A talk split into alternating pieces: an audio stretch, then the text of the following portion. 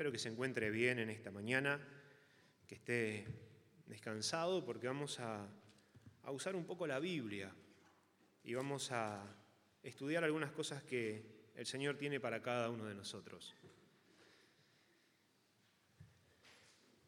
En esta mañana quisiera hablarles acerca de por qué el amor de muchos se enfriará en este tiempo. ¿Por qué el amor de muchos se enfriará en este tiempo. Pero antes de, eso quisiera que entendiéramos algunas cosas eh, en primer lugar. Hay una, una disputa muy grande entre teólogos que dicen que el libro de Hebreos, por ejemplo, la carta a los Hebreos, es escrita para cristianos y no cristianos, para personas cristianas de la iglesia y para personas que no son cristianas, simplemente que están de paso, o personas de afuera. Y esa disputa nos lleva a ir un poquito al libro de Hebreos y empezar a estudiarla, a ver qué podemos sacar, si podemos entender a quién fue escrita realmente, si fue solamente para cristianos o fue para gente en general. Entonces, cuando vamos al libro de, Hebreos, y desde mi punto de vista, desde lo que yo pude verlo, fue escrita para los cristianos, fue escrita para la iglesia. Y lo podemos ver en el libro de Hebreos capítulo 3, por ejemplo. Hebreos capítulo 3, versículo 1, dice, por tanto, hermanos santos, participantes del llamamiento celestial, considerad al apóstol y sumo sacerdote de nuestra profesión, Cristo Jesús. Encontramos, por tanto, hermanos santos, considerad a nuestro apóstol Cristo Jesús. En primer lugar, vemos que está escribiendo a los hermanos santos, santificados, y dice que consideremos a Cristo Jesús. El mundo no lo está considerando. El mundo lo está rechazando. En el mismo capítulo 3, el versículo 12, dice, mirad hermanos, que no haya en ninguno de vosotros corazón malo de incredulidad para apartarse del Dios vivo, para apartarse del Dios vivo. Empieza, mirad hermanos. Está hablando a la iglesia, y está diciendo, tengan cuidado de no apartarse del Dios vivo. ¿Sí? Hebreos capítulo 10.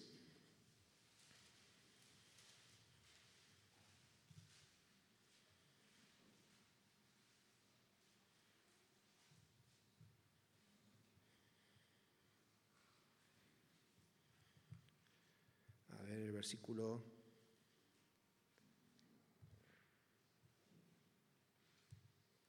perdón, Hebreos capítulo 13, versículo 22.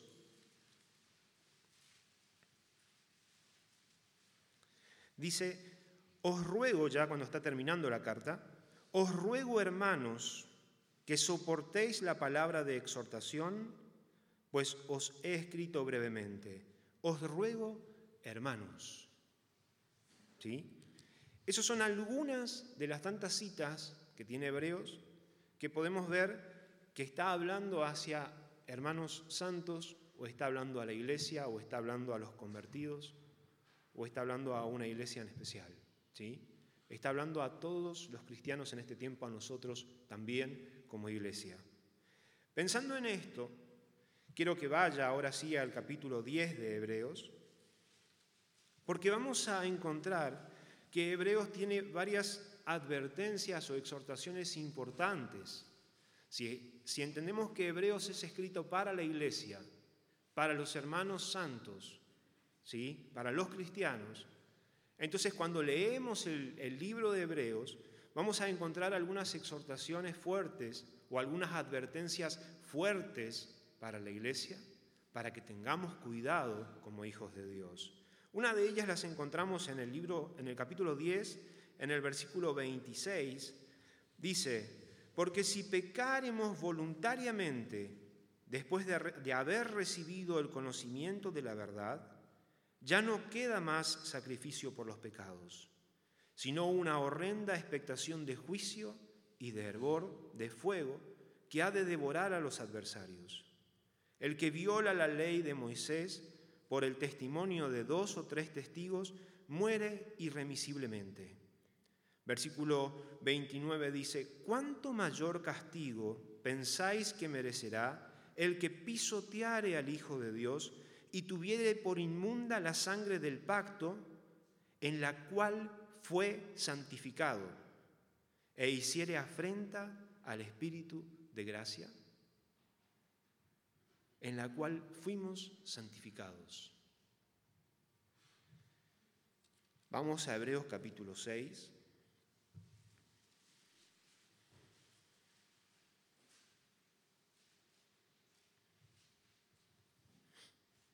Y encontramos otra advertencia fuerte para cada uno de nosotros.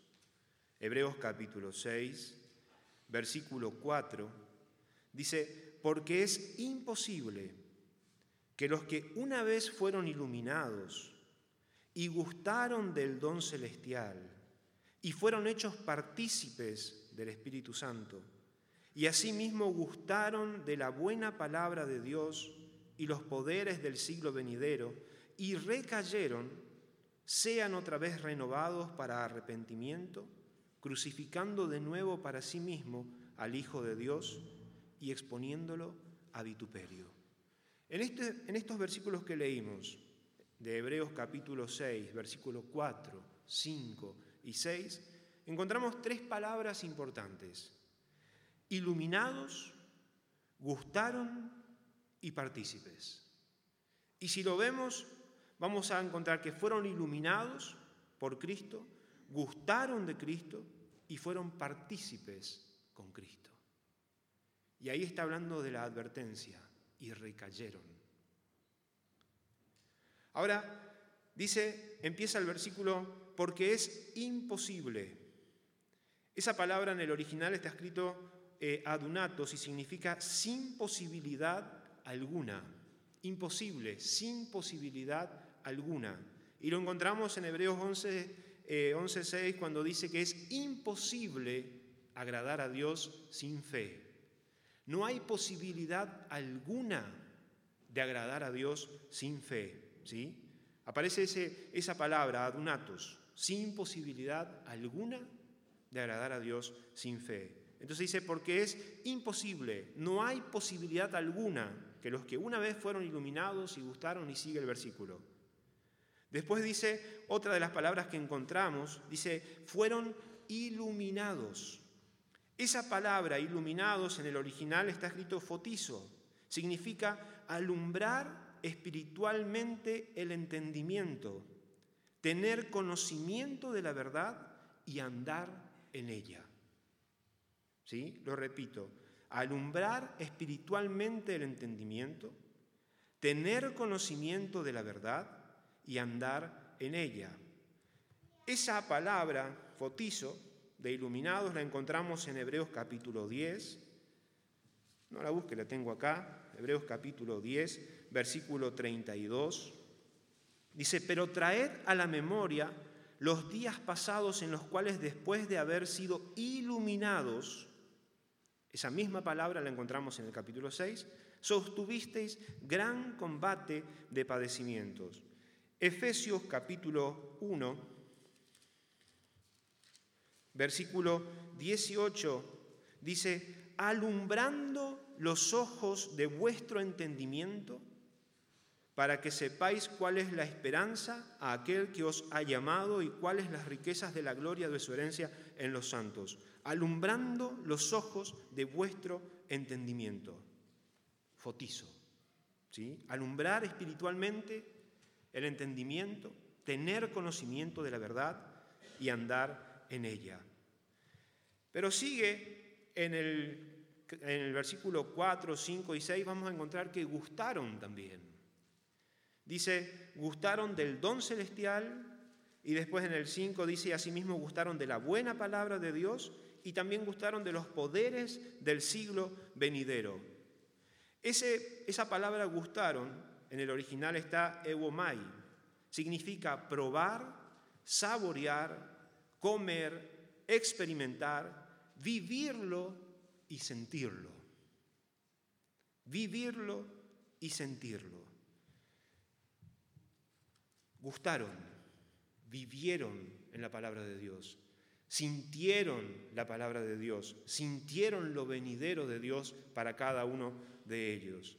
Y también dice, y fueron partícipes. El original de partícipes es metocost, significa participar en algo o con alguien, asociado íntimamente a alguien. ¿sí? Fíjese lo que dice, fueron partícipes del Espíritu Santo. Y eso lo encontramos en Hebreos capítulo 3 también, el versículo 1, dice, por tanto, hermanos santos, participantes del llamamiento celestial, participantes del llamamiento celestial, considerad al apóstol sumo sacerdote a Cristo Jesús. Después en el versículo 6 dice, y recayeron. ¿Qué pasó? fueron participantes, fueron iluminados, sus ojos espirituales fueron abiertos, gustaron de la presencia de Dios, gustaron de las bendiciones de Dios, gustaron de sus promesas, lo experimentaron, lo sintieron, eran uno, una unidad, una sociedad íntima con Dios. Pero dice el versículo 6, y recayeron. ¿Qué pasó? ¿Qué pasó? Algo pasó en el camino. Pecaron, se enfriaron, fueron engañados, eh, se fue endureciendo el corazón, quizás pasaron muchas pruebas en el camino, se fueron desanimando a tal punto que soltaron el arado, blasfemaron a Jesús y cayeron en la apostasía. Apóstata, persona que abandona su religión o creencia para seguir algo diferente. Y en la Biblia encontramos a, un ejemplo de una persona apóstata. Estábamos estudiando en el seminario y surge esta pregunta de apóstata y, y una persona pregunta, ¿es Judas un apóstata? No, dice el profesor, porque Judas nunca fue una persona convertida. Judas fue para cumplir un propósito, un plan. Estuvo cerca, estuvo con los discípulos, pero ni siquiera estuvo cuando recibieron el Espíritu Santo, cuando Jesús se apareció entre ellos y lo sopló, porque ya no estaba. Pero sí encontramos a un apóstata en Demas. En el libro de Colosenses capítulo 4, versículo 14, en Filemón, versículo 24, aparece Demas como uno de los colaboradores de Pablo en los viajes. Estaba colaborando, estaba ayudando, pero después Vamos a ver qué pasa en 2 de Timoteo capítulo 4.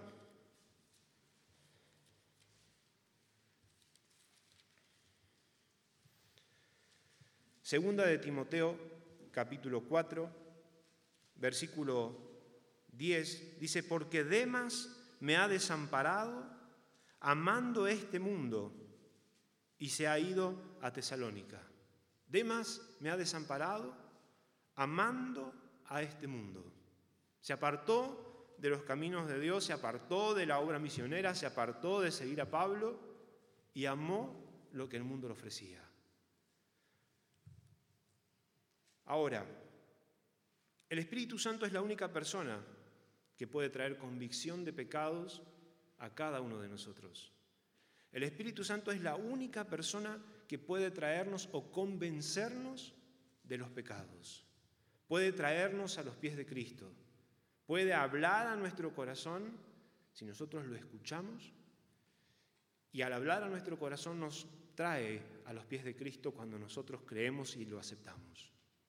Ahora, dice, no hay, no pueden, no puede haber otra, otro arrepentimiento crucificando de nuevo a Jesucristo para sí. Está hablando de que conocieron la verdad, lo vivieron a la verdad, lo experimentaron a la verdad, estuvieron unidos a Cristo, pasó algo, se alejaron, endurecieron su corazón, fueron engañados quizás, pecaron, cayeron en vicios nuevamente y el Espíritu Santo se fue alejando de su vida, se fue apartando, se fue apartando. Solamente el Espíritu Santo puede volver a traerlos nuevamente cuando habla a su corazón, Pero si esa persona no quiere oír al Espíritu Santo, no hay otro sacrificio que Cristo pueda hacer para poder rescatarlos. No hay forma de que vuelvan, no hay manera alguna de que nuevamente pueda haber otro sacrificio si esa persona no quiere oír de Cristo nuevamente, no quiere oír a la voz del Espíritu Santo. Entendiendo esta advertencia, que es un poco dura para cada uno de nosotros porque nosotros podemos estar involucrados en esto, nos está hablando a nosotros, un ejemplo para nuestra vida. Entendiendo esto, entendiendo una de estas advertencias que tiene Hebreos para nosotros, vamos a Mateo capítulo 24 y vamos a entender un poquito mejor este pasaje.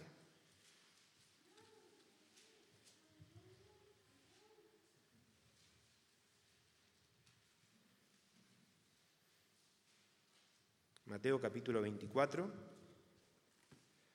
versículo 3.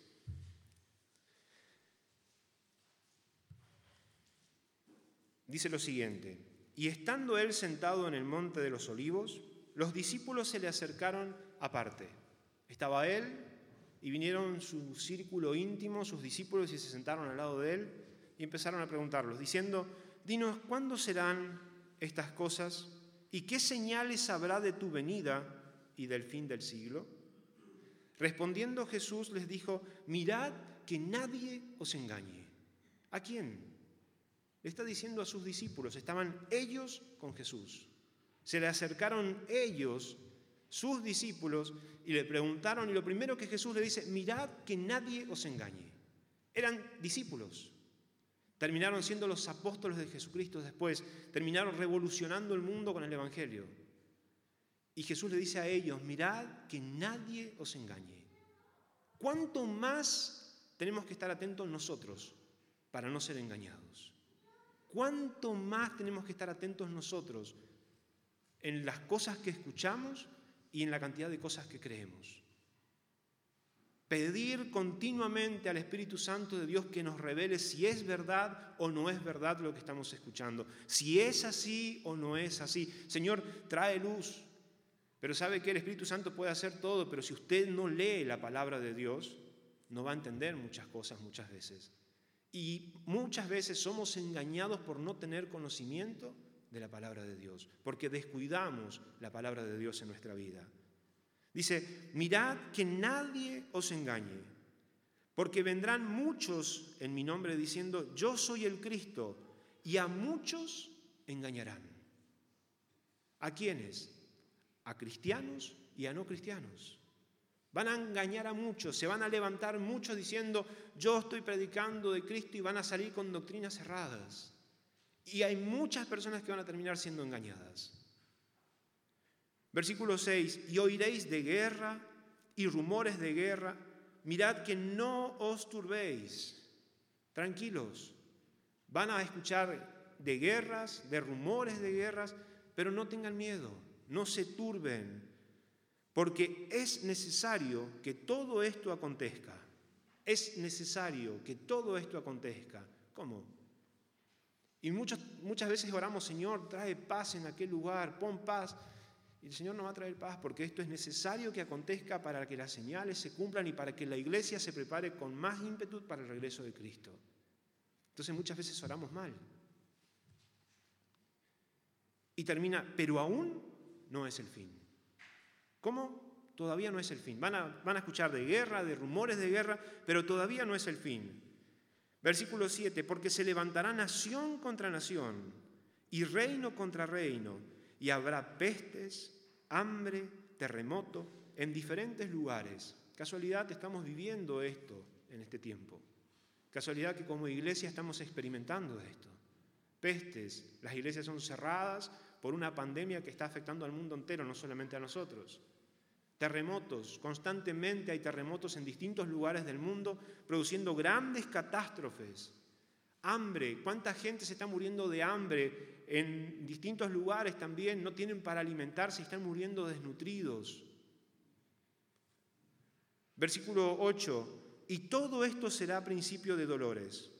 Entonces os entregarán a tribulación y os matarán y seréis aborrecidos de toda la gente por causa de mi nombre. ¿Os matarán por mi nombre? ¿Quién, qué mejor evidencia de, las primeras, de los primeros siglos de la iglesia, los primeros años de la iglesia? ¿Cuántas personas murieron por causa de Cristo? En el circo romano, por ejemplo, comido por los leones. Y no quedó ahí, hermanos. Fíjese, entra a ver qué está pasando en Nigeria, por ejemplo, con las iglesias. Entra a ver la cantidad de cuerpos quemados dentro del templo por causa del Evangelio. Hay videos muy fuertes de personas que están sentadas bajo un arbolito y vienen las personas, le están llamando de a uno, se arrodillan al lado de una fosa, le cortan la garganta y le tiran adentro y están pataleando medio vivo, medio muerto, muriéndose dentro de un pozo por causa de la palabra de Dios. Estamos demasiado bien. Estamos demasiado cómodos en este lugar. Hay mucha gente dando su vida por causa de Cristo. Versículo 10. Muchos, muchos tropezarán entonces y se entregarán unos a otros y unos a otros se aborrecerán. Muchos se entregarán unos a otros y muchos se aborrecerán. Semana pasada había conflicto entre iglesias de acá de hasta amenazas de denuncias. Donde más unidos tenemos que estar como iglesia en este tiempo, hay discordias entre iglesias. Porque me saca al miembro, porque no va mi miembro, por esto, por aquello. Hermanos, estamos viviendo un tiempo difícil como iglesia.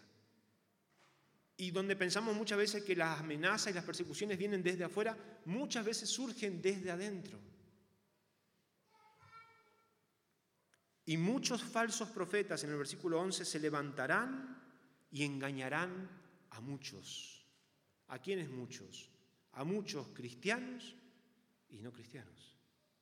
A muchos cristianos y no cristianos. Y el versículo 12 y por haberse multiplicado la maldad, el amor de muchos se enfriará. Por haberse multiplicado la maldad, el amor de muchos se enfriará. Cuando buscamos maldad en el idioma original que fue escrito, significa anomía. A significa sin, nomos, ley. Personas sin ley. Personas sin ley. Personas que no tienen ley en su corazón. Personas que todo lo que es bueno lo hacen, lo hacen malo, todas las leyes que hay buenas las cambian a malas. Y en la palabra de Dios, en Mateo 15, 18 y 19, dice que del corazón salen los malos pensamientos, muertes, adulterios, hurtos, malos testimonios, blasfemias, desde el corazón.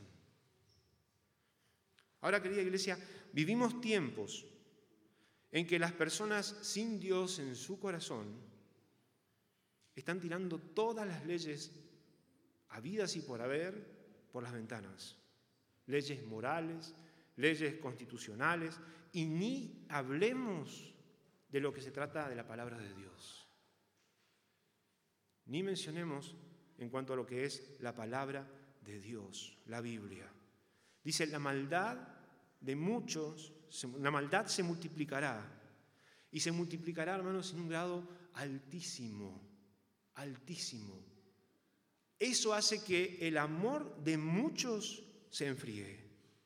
Fíjese lo que pasa cuando usted prende la tele o va a los diarios. Muchos no queremos leer informaciones porque estamos agotados de toda la información, pero es bueno, hermanos, que lo hagamos porque nos hace ver el tiempo en el que estamos como iglesia, el tiempo en el que estamos viviendo como iglesia. Actos terroristas, Personas que se inmolan y se ponen autobomba o una bomba o ponen un auto lleno de bombas y se van y explotan y hacen una gran catástrofe matando a miles de personas. Uno de los actos más conocidos fue uno en Francia, donde un tipo agarró un camión en medio de una protesta y se pasó por encima a un montón de gente. Maldad en la tierra, se multiplica la maldad en la tierra. Hay un video que estaba mirando ayer en China, un nenito de cuatro años estaba cruzando la calle, se escapó de su mamá, estaba cruzando la calle, pasa un auto y lo atropella, un camión, lo, pisa con la goma y sintió que lo pisó, se detuvo pero como nadie lo vio, siguió avanzando, le pisó con la otra goma y se fue. En eso pasa otro auto, lo pasa por arriba y se va. Pasan tres personas al lado, lo miran, el nenito estaba vivo todavía, llorando, se van. Once personas pasaron en total. Once personas pasaron por al lado de él y hicieron como que no vieron nada. Hasta que alguien fue a socorrerlo, pero ya era tarde. Maldad. La gente no tiene amor, no tiene compasión del prójimo.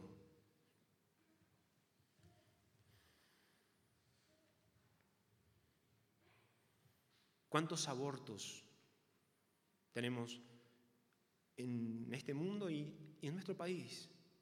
¿Qué cantidad de abortos?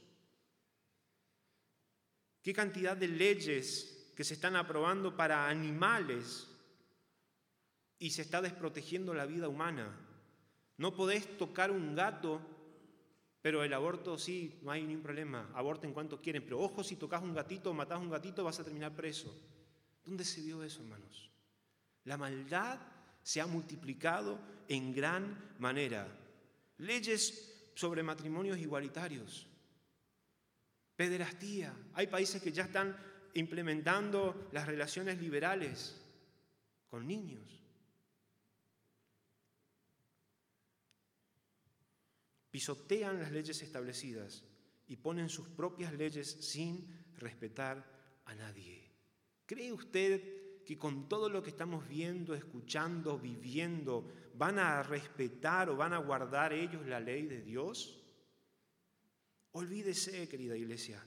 Estas, estas clases de personas son las que van a venir contra los cristianos. Y es ahí donde vamos a ver si estamos firmes o no estamos firmes. Si somos cristianos realmente y vamos a defender la fe o no lo vamos a hacer y vamos a salir negando. Póngase a pensar en esto. Vienen ahora en este momento un grupo de guerrilleros, entra a la iglesia y dice, si, si querés salvar tu vida te puedes ir negando a Jesucristo. Y si no, quédate y te matamos. ¿Te quedarías o te irías? Eso demuestra nuestra convicción y nuestra relación con Dios y nuestro compromiso con Dios en esta mañana. ¿Te irías o te quedarías? Decíamos que matan animales, pero no toques al gatito. Jamás, jamás un animal va a ser lo mismo que un ser humano. Un ser humano fue creado a imagen y semejanza de Dios. Un animal no. Pero tienen más compasión de un pequeño animal que de un bebé que están haciendo. Tienen más compasión de los animales que de las personas. No vayas a matar a un tigre, que te mate a vos, que te coma, pero no vayas a matar al tigre.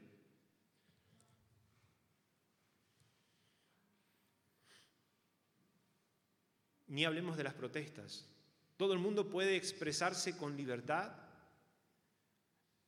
Tuvimos acá en nuestra ciudad gente protestando desnuda, desnudos, en las calles, en, otras, en otros lugares pintando las paredes de los templos, en otros lugares dañando los templos, rompiendo las puertas, rompiendo y quemando cosas de dentro de los templos, pero es la libertad de expresión. Y nadie hace nada, todo está bien, todo está bien. Ahora salga usted a la calle y hable o le hagan una entrevista y le pregunten, ¿qué piensa usted acerca del matrimonio igualitario? ¿Dónde va a terminar? ¿Va a terminar con una citación? ¿Va a terminar en un juicio? ¿Y no es libertad de expresión también? ¿No es, lo, ¿No es lo que yo creo? ¿No es mi convicción? Todo está bien, pero si yo hablo acerca de lo que Dios dice, está mal. Queridos, estamos viviendo una ola de maldad terrible sobre la iglesia. Una ola de maldad terrible sobre la iglesia. Iglesias homosexuales. Porque está bien. Hay iglesias homosexuales, pastores homosexuales, y están cantando y coritos de adoración, coritos de alabanza, himnos, pero están todos en pecado. Hay Biblias para gays, para homosexuales. Biblias. Te puedes comprar la Biblia y leer, y la Biblia es la palabra de Dios, pero en base a lo que ellos quieren. ¿Cuánta gente son engañadas por estas causas? ¿Cuántas personas son engañadas por este tema? La semana que viene tenemos una reunión con el Consejo de Pastores por un tema que se abrió y que está viniendo con todo para todo lo que son iglesias, organizaciones, escuelas cristianas, ONG, asociaciones, donde salió un decreto que en cada institución tiene que haber un cupo para personas trans e involucra escuelas cristianas, asociaciones cristianas, y ahora todas las iglesias se están juntando a ver cómo pueden hacer para evitar esto. Y ojo si no lo hacen porque es discriminación. Hermanos, este es el tiempo en el que estamos viviendo. Este es el tiempo que nos toca vivir a nosotros como iglesia. ¿Y sabe lo más triste? Que muchos cristianos ya empezamos a, tener empatía con esta clase de gente. Muchos cristianos empezamos a, seguirlos, incluso en nuestras redes sociales, porque es una persona famosa, porque es una persona que, que es divertida, y lo seguimos. Hermanos, antes no podíamos verlos, no podíamos escuchar acerca de esto. Decíamos, esto nunca va a llegar a suceder, esto nunca va a llegar a nuestro medio, nunca va a llegar a nuestro país, nunca va a llegar. Escuchamos que ocurría en otros lugares. Ahora nos toca vivirlo a nosotros. Ahora nos toca experimentarlo a nosotros.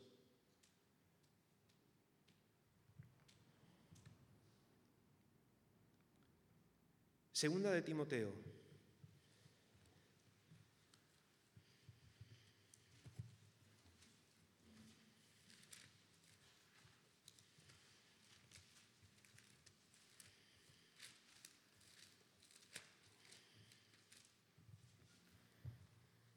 capítulo 3, versículo 1. Dice lo siguiente, también debes saber esto, que en los postreros días vendrán tiempos peligrosos, porque habrá hombres amadores de sí mismos, avaros, vanagloriosos, soberbios, blasfemos, desobedientes a los padres, ingratos, impíos, sin afecto natural, implacables, calumniadores, intemperantes, crueles, aborrecedores de lo bueno, traidores, impetuosos, infatuados, amadores de los deleites más que de Dios. Estos son los tiempos en los que estamos viviendo nosotros como iglesia.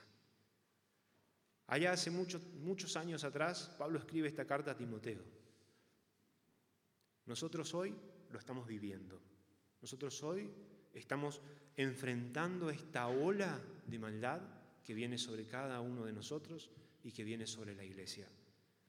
Y busqué algunos significados de todas estas palabras que, encontramos acá en estos versículos. Por ejemplo, amadores de sí mismo, egoístas. Avaros, persona materialista que aman el dinero por placer, vanagloriosos, jactanciosos, altivos, personas altivas. Encontramos la palabra soberbio, se creen mucho mejor que los demás, tienen un alto concepto de sí mismo, sin afecto fraternal, corazón duro hacia los familiares. ¿No encuentra esto en este tiempo? ¿No encuentra esto en este tiempo? Implacables, personas despiadadas o sin piedad.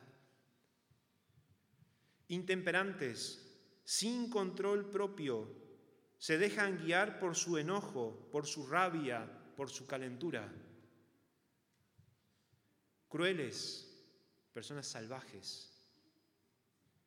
Traidores, aquellas que entregan a sus semejantes con tal de salvarse. Impetuosos, precipitados, violentos, no piensan en lo que hacen. Estas son algunas de las personas con las que nos vamos a enfrentar o nos estamos enfrentando en este tiempo.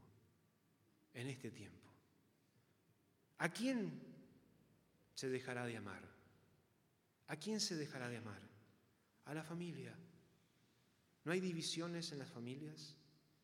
¿No hay broncas en las familias? ¿No hay rencores en las familias?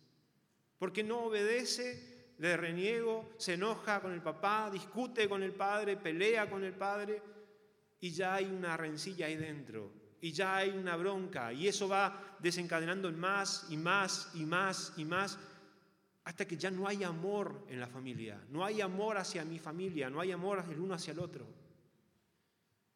¿Hacia quién más? Hacia los hermanos de la iglesia, hacia mi prójimo. No hay pleitos, no hay odios o rencores entre cristianos. Lo vimos la semana pasada con un ejemplo que lo conté de acá de Oberá, entre iglesias. Hermanos, es un tiempo donde tenemos que estar más unidos que nunca peleando por esto. Sin embargo, hay odios, rencores, divisiones, malos entendidos.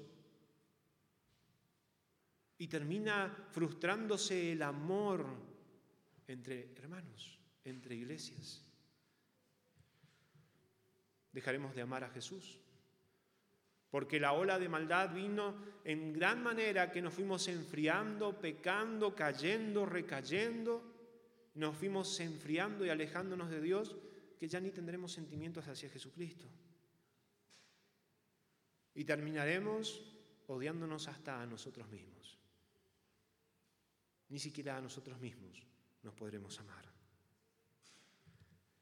El amor de muchos se enfriará. Ese enfriará en el idioma original está escrito como suco y significa enfriar soplando. Enfriar soplando. Querida iglesia, un gran viento de maldad, un gran viento de maldad viene sobre la iglesia en este tiempo. Una gran tormenta se está avecinando y nosotros estamos en este medio, en este tiempo, en medio de esa gran tormenta, haciendo la frente. Esa gran maldad, esa gran tormenta, ese gran viento que viene, dice la palabra que podrá engañar a muchos. Muchos se apartarán, muchos se volverán a otras cosas o creerán en otras cosas, serán engañados Muchos caerán en, los vicios nuevamente.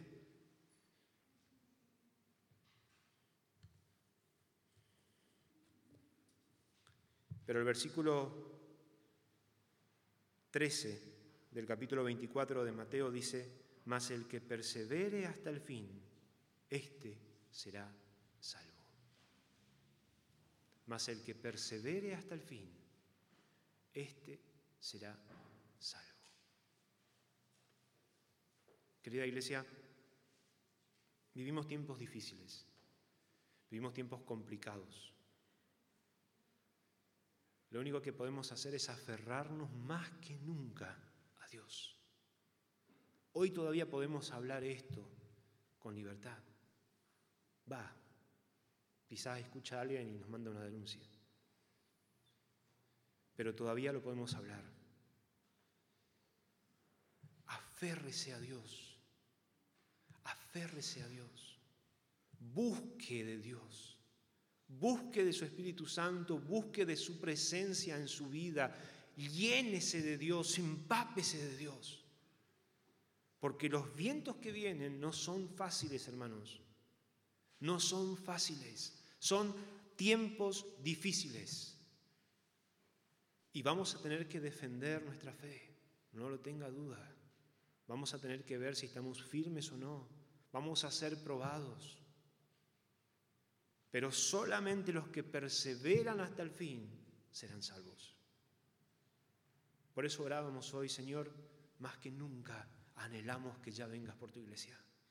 Más que nunca anhelamos que ya vengas y nos saques de este mundo y nos lleves contigo. ¿Pero estás preparado para eso? ¿Estamos listos para ese momento? Y es personal. Anoche lo escuchábamos. No porque mi familia es cristiana, yo me voy junto con ellos. Es personal. Yo tengo que decidir. Yo tengo que creer. Yo tengo que aferrarme. No importa si mi familia sigue. Yo soy el que tengo que aferrarme y pelear por mi familia para que ellos también personalmente busquen a Dios. Pero es personal. Estamos listos.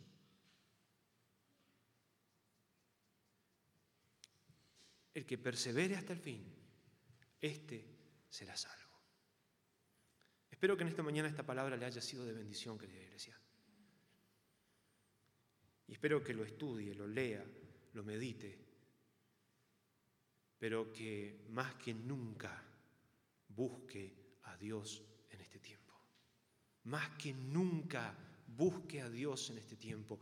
Todas las señales nos están diciendo que la venida está cerca. Y si su venida está cerca, las pruebas van a seguir creciendo, la maldad va a seguir multiplicándose. Vamos a estar rodeados, vamos a estar infectados de tanta maldad. Pero tenemos que estar llenos de Dios en este tiempo, querida iglesia. Llenos de su presencia. Para que cuando enfrentemos, nos llegue esa tormenta, estemos firmes, perseverantes y podamos decir, Señor, acá estoy. Cumplí con lo que me pediste. Me mantuve firme, defendí tu palabra, defendí tu nombre, defendí la sangre que derramaste en la cruz del Calvario. Muchos la pisotearon, muchos la negaron, muchos han blasfemado contra ella, contra ti, Señor. Yo me mantuve firme, acá estoy. Solamente si nos empapamos de la presencia de Dios. Y usted puede hacerlo. Nos ponemos en pie, querida iglesia, y oramos en esta mañana. Te damos muchas gracias, Dios, por tu palabra. Padre, en ella encontramos que la maldad se está multiplicando en gran manera en medio nuestro. En este tiempo la maldad se ha multiplicado en gran manera, Señor. Y esos vientos de maldad vienen contra tu iglesia. Esos vientos de maldad vienen contra nosotros, tus hijos. Dios, necesitamos aferrarnos más que nunca a ti. Necesitamos de tu presencia, Señor. Necesitamos de tu Espíritu Santo en nuestras vidas. Necesitamos ser llenos de ti, Señor. Padre, desciende con tu presencia en esta mañana y llénanos. Llénanos, Señor. Llénanos de ti, Señor. Necesitamos ser llenos de ti. Necesitamos estar firmes. Necesitamos tener conocimiento de tu palabra para no ser engañados, Dios. Para no ser engañados, Padre. Por favor, ayúdanos, trae luz a nuestra mente, ayúdanos a mantenernos firmes, ayúdanos a no caer, a no apostatar de la fe, Señor, a no apartarnos. Señor, ayúdanos a mantenernos firmes para cuando tú vengas por tu iglesia estemos ahí contigo, Señor. Padre, más que nunca necesitamos y anhelamos tu venida. Más que nunca anhelamos tu venida en este tiempo, Señor.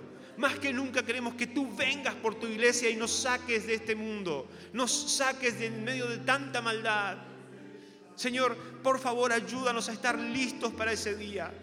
Ayúdanos a aferrarnos más a ti, ayúdanos a, afianzar a nuestra familia en ti, Señor. Ayúdanos a, a ganar a nuestras familias para ti, a nuestros hijos, a nuestros esposos, nuestras esposas. Señor, ayúdanos, Padre Danos las palabras para llegar a sus corazones y que tu Espíritu Santo haga un efecto en sus vidas, Dios. Te necesitamos, Dios. Desciende con tu presencia en esta mañana. Desciende con tu Espíritu Santo. Tócanos, llénanos, abrázanos, Señor. Revístenos de ti, renuévanos de ti, Señor. Te necesitamos, Cristo. Te necesitamos, Padre. Perdona nuestras faltas, nuestros pecados. Perdónanos, Señor, en este tiempo. Perdónanos porque muchas veces dudamos, muchas veces nos alejamos de ti, Señor. Perdónanos, ayúdanos a volver, regresar a ti, Señor, y empaparnos cada día más de ti para cuando lleguen estos tiempos estar firmes y perseverar ante este viento de maldad que viene sobre cada uno de nosotros. Señor, ayúdanos a que cuando lleguen las pruebas podamos defender tu palabra, podamos defender tu nombre podamos defender la sangre de tu Hijo Jesucristo derramada por cada uno de nosotros en aquella cruz del Calvario, Dios. Porque por ella somos salvos, por ella fuimos justificados, perdonados, regenerados. Señor, y por ella hoy somos tus hijos, Dios. Ayúdanos a mantenernos firmes en este tiempo de tanta maldad. Padre, en esta mañana también oramos por las distintas necesidades que tenemos en medio nuestro personas que están enfermas. Señor, allí donde están, extiende tu mano de poder, tu mano sanadora, y que tu Espíritu Santo esté obrando en sus vidas. Tócalos, Señor, sánalos, fortalécelos. Señor, hay personas que quizás necesitan fuerza espiritual, Señor, esa fuerza que solamente tú los das. Están desanimados. Ahí donde están, Señor, fortalécelos. Padre, desciende con tu presencia, con tu amor. Abrázalos y que te puedan sentir. Que puedan sentir que en este momento duro de su vida tú estás con ellos. Que tú los estás ayudando. Que tú los estás fortaleciendo. Por favor, Señor. Oramos y te agradecemos todo esto, Padre, en el nombre de Cristo Jesús. Amén.